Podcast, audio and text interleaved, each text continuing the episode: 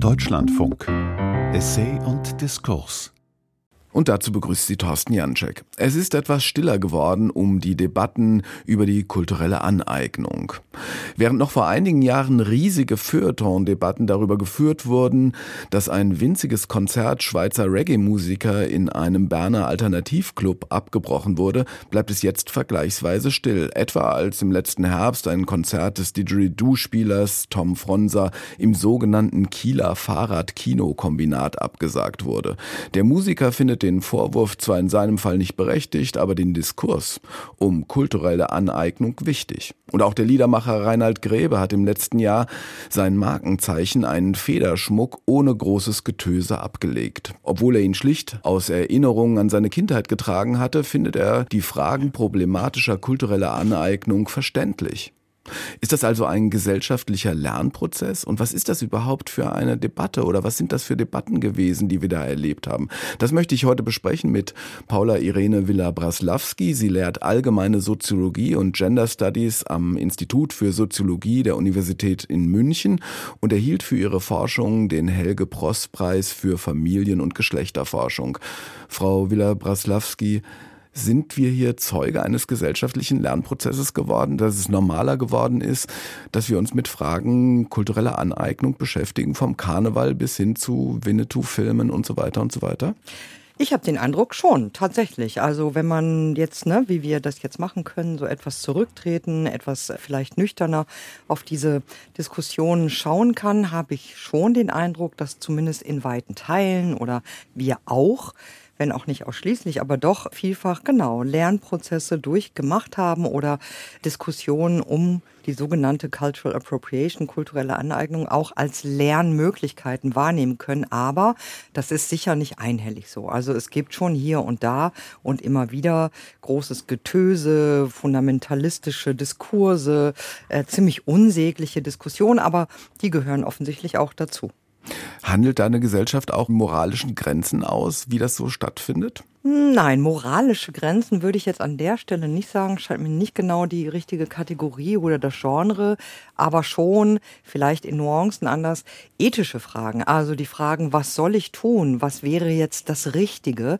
Und insofern, ja, vielleicht auch moralisch kann man allgemein sagen, aber also es geht gar nicht so sehr um so die Moral an und für sich, sondern wirklich die Fragen von, ja, wie gelingt ein guter Diskurs? Wie können wir gut miteinander umgehen, gerade im Lichte wirklich komplizierter, historisch weitreichender, sehr ähm, komplexer zum Teil Prozesse um das, was wir Kultur nennen. Und es ist immer ein ja zivilisatorischer Gewinn, wenn es gelingt, diese Debatten zu führen, also wirklich auch kontrovers, im Konflikt, in der Auseinandersetzung, in einer produktiven Art und Weise. Und das Entscheidende wäre dabei nämlich, zuzuhören. Also zuhören zu können, was unterschiedliche Stimmen sagen, sich einzulassen auf Argumente, auf Sichtweisen, auf auch Ansprüche, die uns vielleicht jeweils zunächst für eine Zumutung erscheinen, die wir vielleicht zunächst total Quatsch finden, aber doch trotzdem zuhören zu können und das ernst nehmen zu können. Und das scheint mir schon vielfach gegeben. Also ich würde von einem ja zivilisatorischen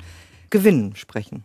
Ja, bis vor einiger Zeit war es ja noch so, auf der einen Seite wurde von Rassismusvorwürfen gesprochen, also das heißt, dass man im Grunde genommen etwas übernimmt, klaut, stiehlt, was eigentlich jemandem anderen gehört und man übernimmt nur den einen Teil, aber eben nicht die Bürde des anderen Teiles nämlich die Erfahrung alltagsrassistischer Verunglimpfungen zum Beispiel. Und auf der anderen Seite war dann immer sofort von Cancel Culture die Rede, dass mhm. man etwas nicht dürfen soll mhm. und man darf sich nicht mehr verkleiden, man darf dies nicht mehr mhm. tun und das nicht mehr tun. Und das ist natürlich eine völlig ungenügende Weise, diese Konflikte zu beschreiben, oder? Mhm.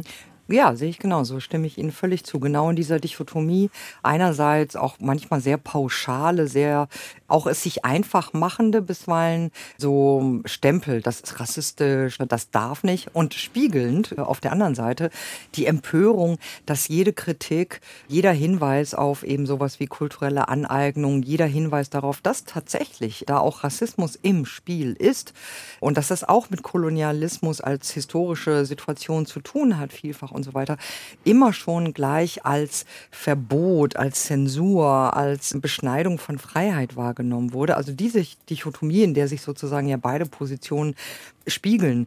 Das ja, gehört zu solchen Diskussionen und Debatten wohl dazu, aber ist wirklich wenig produktiv. Aber ich denke schon, dass es im Dazwischen sehr viel gute, notwendige und auch produktive Auseinandersetzungen gegeben hat und noch gibt. Ich hatte eben auf die Moral deshalb abgehoben, weil ich noch so ein Zitat der Soziologen Linus Westhäuser, Thomas Lux und Steffen Mau im Kopf hatte. Die haben nämlich in ihrem neuen Buch Triggerpunkte sowas geschrieben, dass eben gerade im grellen Aufblitzen von irgendwelchen Konflikten, vor allen Dingen auch in Diskursen, sich dann die Gesamtkontur, so schreiben sie, des gesellschaftlichen Moralgerüsts zeige. Sie mhm. haben auf die Ethik abgehoben. Es gibt ja so einen feinen Unterschied zwischen Moral, dem Allgemeinen und der Ethik, wo es um das individuelle Leben geht. Haben Sie diesen Unterschied gemeint eben? Ja, vielleicht. Also ohne das jetzt so für diese Frage wirklich mir selber so systematisch überlegt zu haben. Aber ich würde an der Stelle, ich kenne das Buch der Kollegen, ich finde das ganz, eine ganz wichtige Studie und Buch. Aber ich selber würde vielleicht nicht so von Moralgerüst sprechen. Moral ist tatsächlich ja wirklich auch, das würde ich auch ja, philosophisch ernst nehmen und sagen, da geht es wirklich um verallgemeinerbare, allgemeine, abstrakte Prinzipien eben der Moral, nämlich dessen, was richtig ist. Aber so für mich wäre die Ethik etwas pragmatischeres, etwas stärker auf Alltagspraxis bezogen. Aber ich glaube, bei diesen Fragen und diesen Diskussionen um kulturelle Aneignung geht es wesentlich um Repräsentation. Und das ist eine ganz zentrale Frage auch für uns als Gesellschaft. Wie deuten wir bestimmte Zeichen? Wie deuten wir Kleidung? Wie deuten wir Tanz? Wie deuten wir Bewegung? Wie deuten wir Kopfschmuck? Wie deuten wir einen Weihnachtsbaum? Wie deuten wir Kerzen? Dies, das. Das sind alles hoch aufgeladene Fragen und die sind immer auch mit dem dem Politischen verbunden. Und das ist sozusagen die Gemengelage, in der Cultural Appropriation Debatten stattfinden. Aber warum darf dann bestimmtes nicht auf eine harmlose Weise gedeutet werden? Das indigene Kostüm im Karneval, ja, nordamerikanische Indigene, früher Indianer genannt, da wird ja auch eine Deutungshoheit hergestellt in solchen Diskursen. Da geht es ja nicht nur um Repräsentanz, weil ich glaube, repräsentiert wird da eigentlich niemand. Ähm, ja, doch. Also es geht immer bei diesen Fragen um Deutungshoheit. Das ist nicht erst, seitdem es jetzt seit einigen Jahren hierzulande zum Beispiel eine Kritik an sogenannten, viele Anführungszeichen, Indianerkostümen oder so, ja, gibt. Also die Frage, auch die Machtfrage der Deutungshoheit, die stellt sich immer schon. Und darum geht es auch, dass jetzt nämlich Gruppen, Personen, Stimmen sagen, hey, wir haben hier auch mitzureden, denn es geht zum Beispiel um unsere Vorfahren, um die Kultur, aus der wir kommen. Hey, wir wollen auch mitreden. Wir sehen das als eine problematische Praxis. Also die Deutungshoheit, die es bisher gab, nämlich, wie Sie sagen, völlig harmlos in Anführungszeichen oder angeblich harmlos, beispielsweise bestimmte Kulturen oder bestimmte Schichten oder bestimmte Formen als lustige Verkleidung zu nehmen, dass das herausgefordert wird und Leute sagen, nee, das ist nicht so harmlos, das ist nicht so unschuldig, das ist nicht so naiv, das ist nicht so lustig, wie ihr immer dachtet, sondern da stecken andere Geschichten dahinter, andere Wirklichkeiten, andere historische Prozesse als die, die ihr bislang gesehen habt. Also Nochmal, die Deutungshoheitsfrage, die ja eine Machtfrage ist, die stellt sich immer schon. Die wird nur jetzt anders gestellt und anders herausgefordert. Und keine Repräsentation, ich würde schon darauf insistieren. Also repräsentieren heißt ja etwas darstellen, was sozusagen auch jenseits dessen ist. Und bestimmte Kostüme in Karneval beispielsweise sind auch eine Repräsentation. Ich gehe als, ich gehe als Hexe, ich gehe als sogenannter Indianer, ich gehe als Cowboy, ich gehe als dies, ich gehe als das. Also man repräsentiert, man stellt etwas dar.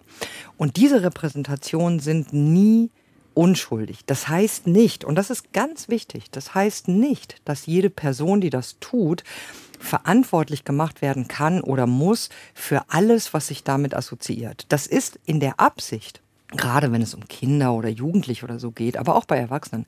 Klar ist das ganz unschuldig und harmlos gemeint, ganz vielfach. Das muss man ernst nehmen. Aber als Sache sind diese Formen immer auch Teil von ja, historischen, politischen, auch Herrschaftsdynamiken. Und das wird eben jetzt adressiert. Diese Debatten, die Sie gerade ansprechen, sacken ja von einer gewisserweise von der Elitendiskussion, wie wir sie jetzt gerade auch geführt haben, ansatzweise, sacken die ja ab in so einen gesellschaftlichen Mainstream mittlerweile. So nehme ich das zumindest wahr.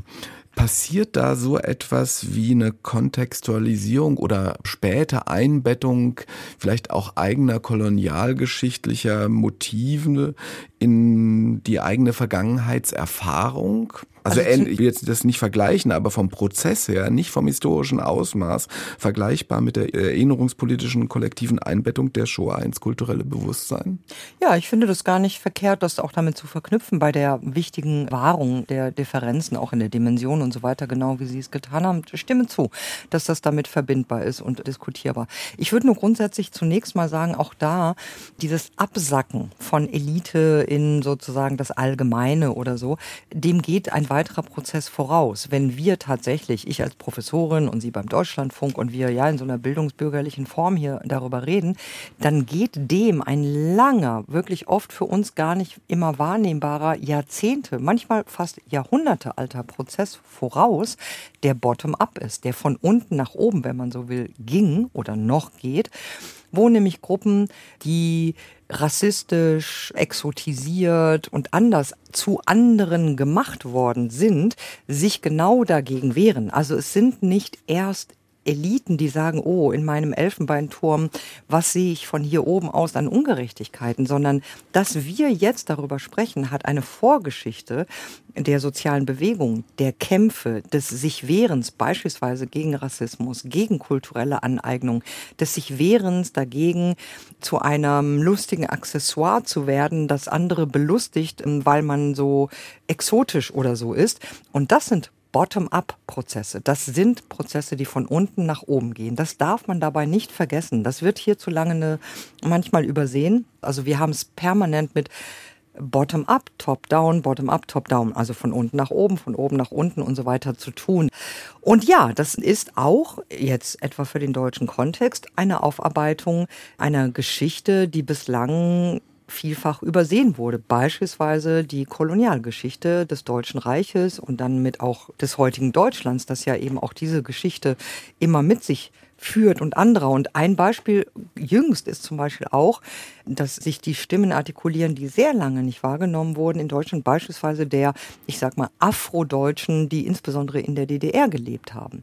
Ja, das sind Menschen, die eigentlich nicht vorkommen, die nicht vorkommen bislang in unserer Erinnerungskultur, die nicht vorkommen im Gedenken an die Wiedervereinigung, die nicht vorkommen an die Wirklichkeit der DDR und so weiter und die sehr lange schon darum kämpfen, dass auch sie wahrgenommen werden, dass auch sie Teil sozusagen der gesamtgesellschaftlichen Wirklichkeit werden und auch erinnert werden. Und das sind so Beispiele genau für das, was Sie sagen, also dass wir immer auch unsere eigene in Deutschland etwa Geschichte mitverhandeln in diesen Debatten um aktuelle Formen. In diesen Debatten und auch in den Bottom-up-Prozessen, die Sie gerade beschrieben haben, ist es ja wichtig, gerade wenn es um soziale Bewegungen und deren Repräsentanz geht, dass eigentlich damit auch etwas, sagen wir nicht unproblematisches passiert, nämlich dass festgelegt wird, eindeutig, eindeutig festgelegt, wer sprechen darf und damit auch wer nicht sprechen darf. Also ich sehe das nicht, aber ich sehe die Gefahr, dass sowas passiert und das kann auch hier und da punktuell geschehen, tatsächlich. Und ich würde sagen, manchmal ist da auch was dran. Also an der Idee zu sagen, jetzt schweig du mal, also dass ich zum Beispiel, ja, als Person, die bestimmte Erfahrungen nicht kennt in diesem Land. Ich weiß nicht, wie es alltäglich ist, so rassifiziert zu werden als Nicht-Weiße, als damit immer auch Nicht-Deutsche und all den wirklich sehr problematischen Stereotypen und Stigmatisierungen, die damit einhergehen. Und es kann schon auch sinnvoll sein, wenn ich schweige, das heißt nicht für immer und das heißt nicht überall und das heißt nicht, dass ich prinzipiell nicht reden darf, aber doch in manchen Diskussionen und so weiter, ja, schweige im Sinne von, ich höre zu. Das meinte ich vorhin auch mit dieser ethischen Dimension dieser Auseinandersetzung. Es ist wirklich wichtig, ein Gebot geradezu, dass wir alle mal auf gut Deutsch die Klappe halten und zuhören lernen. Was sind die Erfahrungen derjenigen, die sagen, hey, hört zu, ich komme nicht vor, ich habe eine andere Haltung zu eurem Kostüm, zu dieser Musiksache und so weiter und ich will mal erklären, warum. Dass wir uns nicht immer schon begeben in, ich weiß Bescheid, ich habe zu urteilen, es ist doch so, der immer schon alles gecheckt haben und immer schon alles wissen, sondern eben in diesem Sinne auch die Klappe halten und zuhören.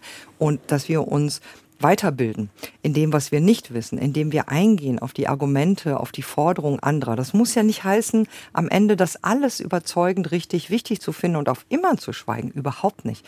Aber zu guten Auseinandersetzungen, zu guten Diskussionen, das wissen wir aus dem Privaten ja auch, gehört eben auch die Klappe mal zu halten, wirklich zuzuhören, nicht immer schon abzuwehren, nicht immer schon Bescheid zu wissen, sich nicht immer schon ein Urteil gebildet zu haben, sondern zu sagen, ich höre zu, ich nehme ernst, was die anderen da sagen, auch wenn es mir gerade vielleicht erstmal unsinnig erscheint und danach kann ich widersprechen. Und so verstehe ich auch diese Forderungen, die da manchmal erhoben werden, du kannst nichts sagen. Und das ist manchmal fundamentalistisch, das ist manchmal unangemessen vielleicht, aber ich sehe das Problem gar nicht so stark, wenn man insgesamt sagt, es geht darum, Momente zu finden, wo wir einander zuhören, um dann weiter miteinander sprechen zu können.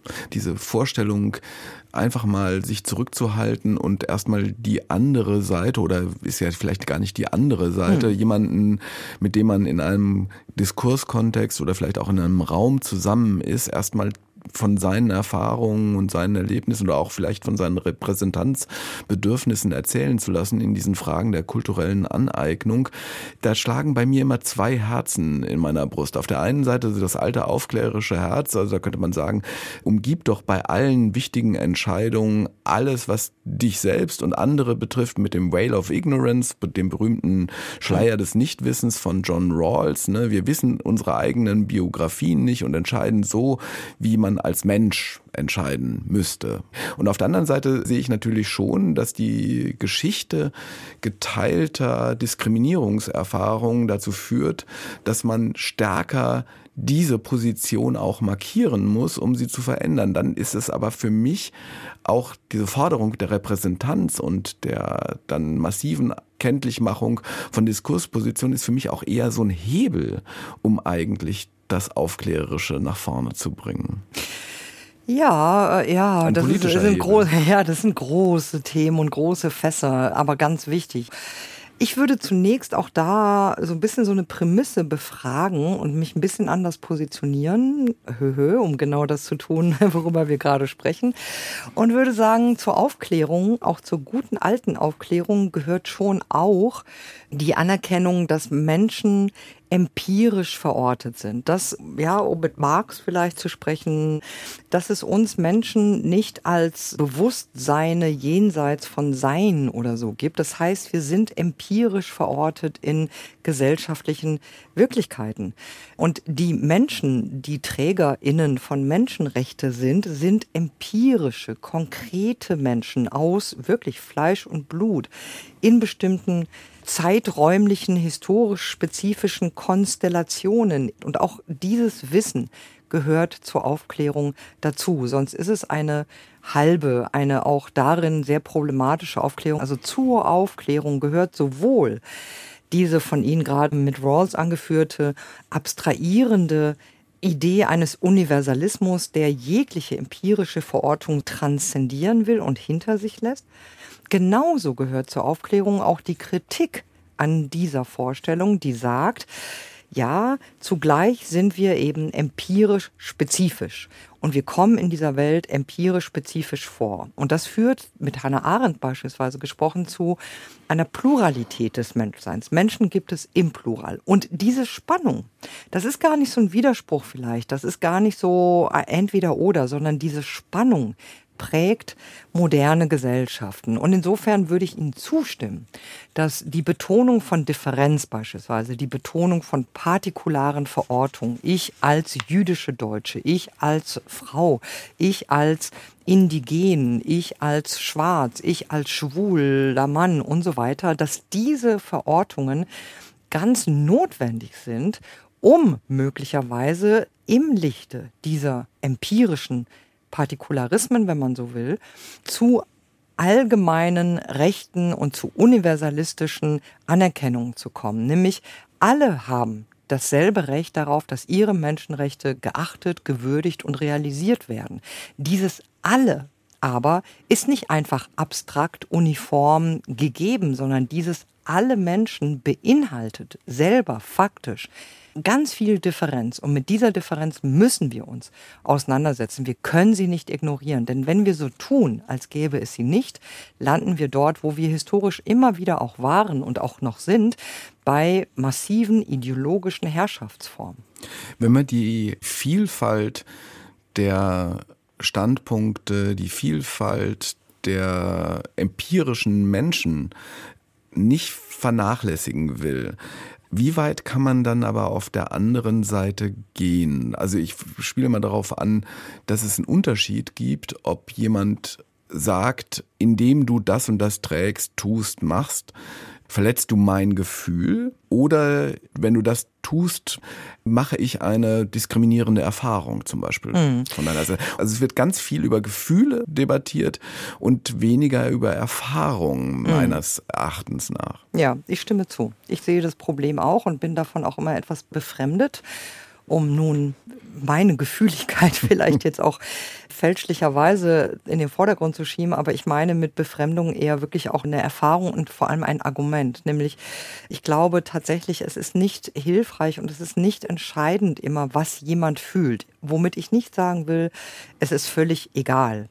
Das auch nicht. Aber tatsächlich stimme ich zu. Ich glaube, dieser Diskurs etwa ja um kulturelle Aneignung, Cultural Appropriation, wird dann vor allem produktiv, wenn wir uns nicht nur oder nicht wesentlich unsere Gefühle gewissermaßen um die Ohren hauen, weil Gefühle sind ja nicht diskutierbar. Wir haben die Gefühle anderer immer zu respektieren und immer ernst zu nehmen.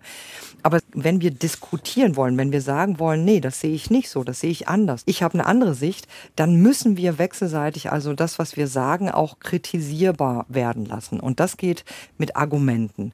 Aus Gefühlen können Argumente werden. Ja, das ist auch ganz wichtig zu sagen, ich fühle mich davon verletzt, ganz so intuitive Gefühle. Und wenn wir dann darüber nachdenken, warum, Warum fühle ich mich von etwas angegriffen? Warum ist mir etwas peinlich? Warum finde ich das verletzend? Können aus Gefühlen, im Idealfall gerade auch im Gespräch mit anderen, Argumente werden. Denn unsere Gefühle sind ja auch nicht irgendwie total random, total beliebig, total egal. Auch unsere Gefühle, was uns peinlich ist, was uns verletzt, wofür wir uns schämen, was uns ekelt, ist auch immer gesellschaftlich vermittelt. Aber grundsätzlich stimme ich zu. Ich glaube, dass die Diskussion dann eine gute Chance haben darauf, dass wir aneinander und miteinander lernen, wenn wir argumentieren und es nicht bei den Gefühlen einfach belassen. Aber wie gesagt, Gefühle sind auch ein Element dieser Auseinandersetzung und dieser Wirklichkeit, um die es geht. Finde ich auch. Also äh, Empörung beinhaltet geradezu ein moralisches hm. Werturteil. Also ja, ohne genau. moralische Werturteile könnte man gar nicht empört sein. Ja, und die Frage Sonst ist, ein anderes dann, Gefühl. Ja, genau, stimme zu. Und dann ist aber wichtig, die Empörung nicht einfach nur mal so auf den Tisch zu werfen, sie jemand vor die Füße zu knallen und sagen, so, tschüss, ich empöre mich und ich habe recht, sondern das gemeinsam auszuhalten, zu sagen, ja, dann lass uns mal gemeinsam gucken. Das hört sich jetzt so therapeutisch an, so meine ich das gar nicht, aber so von, von der Form her. Was ist eigentlich das Argument? Was ist das Problem, das zu dieser Empörung führt? Und darüber lässt sich unter Umständen reden. Ja, aber das kann natürlich auch eine gewisse Härte erzeugen. Also ja. Gefühle kann man nur annehmen, wie Sie zu Recht mhm. gesagt haben. Die haben eben Menschen. Und zu gleichen Weise muss man deren Folgen auch zurückweisen. Also man kann natürlich sagen, du fühlst dich als Minderheit zum Beispiel marginalisiert aber in Wirklichkeit hat nicht jede marginalisierte Position automatisch Recht mhm. dadurch. Oder man kann sagen, eine Gesellschaft muss auch mit schlechten Gefühlen existieren können. Es kann nicht sein, dass eine Gesellschaft modelliert wird wie ein Safe Space. So ist es. Ich stimme zu. Wobei auch wieder die Rede vom Safe Space so etwas diskreditierend ist. Ich möchte das mal etwas produktiver wenden und sagen, wiederum, es ist wirklich ein Reflexions-, ein Modernisierungs-, ein aufklärerischer Fortschritt, wenn wir zunehmend ethischer anerkennender, zugewandter, vorsichtiger, wertschätzender, offener miteinander umgehen. Das wären meine Übersetzung von Safe Space, was natürlich überhaupt nicht auch nicht in meinem Sinne wäre. Aber anstatt Safe Space zu sagen und zu diskreditieren, würde ich sagen, wir gewinnen schon alle gemeinsam etwas, wenn wir uns im Lichte der faktischen Pluralität unserer Wirklichkeit bemühen, einander zuzuhören und anzuerkennen, dass andere Menschen andere Erfahrungen machen und dass die genauso wichtig sind wie meine eigenen. Und das ist ein großer Gewinn. Das ist jetzt kein wokiges Schneeflocken-Safe-Space-Getue, sondern das ist für uns alle ein zivilisatorischer Gewinn. Und in diesem Prozess stecken wir seit Jahrhunderten. Ja, also man hat ja viele Gruppen historisch dafür verlacht und verschrien und verachtet und karikiert dafür, dass sie gesagt haben, uns gibt's hier in der Gesellschaft genauso wie euch und wir wollen auch gesehen werden, Rechte haben, teilnehmen. Also der Feminismus ist eine Geschichte seit Hunderten oder 150 oder so Jahren, wo auch diese Prozesse immer stattgefunden haben und es immer wieder eine Reaktion war zu sagen, ja, was wollen Sie denn noch und wie sollen wir hier sonst noch ja quasi Safe Spaces bilden für ihre weibliche Gefühligkeit und wir haben trotzdem es geschafft, auf dem Weg der Gleichberechtigung da weit voranzukommen. Also deswegen, ich sehe die Gefahr von Safe Space schon immer auch tatsächlich etwas, aber ich würde sie nicht überbewerten, sondern stattdessen sagen, ja, wir gewinnen, wenn wir einander mehr zuhören und wechselseitig ernst nehmen. Und wirklich auch in die Diskussion geben. Also einander zuzuhören und ernst zu nehmen heißt nicht zu sagen, egal was du sagst, es ist okay und du darfst alles, sondern wirklich einander ernst zu nehmen in der Auseinandersetzung, die auch heißt zu sagen, nee, das stimmt so nicht, das ist nicht richtig und so, also wirklich auch kontro harte Kontroversen zu führen. Ist es da im Fall der kulturellen Aneignung hilfreich, von richtiger und falscher kultureller Aneignung zu sprechen? Das hat Jens Balzer gerade in einem Buch getan oder vor kurzem. Ich kenne die Argumente von Jens Balzer an der Stelle leider nicht, muss ich gestehen, muss ich lesen, aber ich weiß nicht richtig falsch. Auch da würde ich eher sagen, kulturelle Aneignung ist immer ambivalent. Es gibt, und das ist wirklich ernst zu nehmen, tatsächlich ja diese harmlose Absicht, diese lustige Absicht, diese auch, und das finde ich ganz wichtig, die Einsicht darin, dass Kultur, was auch immer das jeweils so sein soll, ja, aber so zum Beispiel konkret Tanz, Musik, Kunst, Kleidung, Frisuren, Make-up, alles Mögliche, dass das nie in irgendeiner homogenen, ursprünglichen, authentischen, reinen Form vorkommt. Also dieser Fetisch, den es zum Teil gibt, um die Eigentlichkeit, das ist in Bezug auf kulturelle Formen immer falsch, würde ich tatsächlich deutlich sagen. Also es, äh, anders gesagt, kulturelle Formen sind immer Mischungen, sind immer in Bewegung, sind immer auch unklar, bedienen sich vieler Elemente und verändern sich ständig und sind gar nicht so eindeutig. Einerseits. Andererseits muss man deutlich sehen, insbesondere im Lichte einer kolonialen Vergangenheit, einer auch ähm, globalen Herrschaftsform, die es schon sehr lange gibt, werden manche Formen eher zu Karikaturen, werden lustig, werden sexualisiert, werden fetischisiert.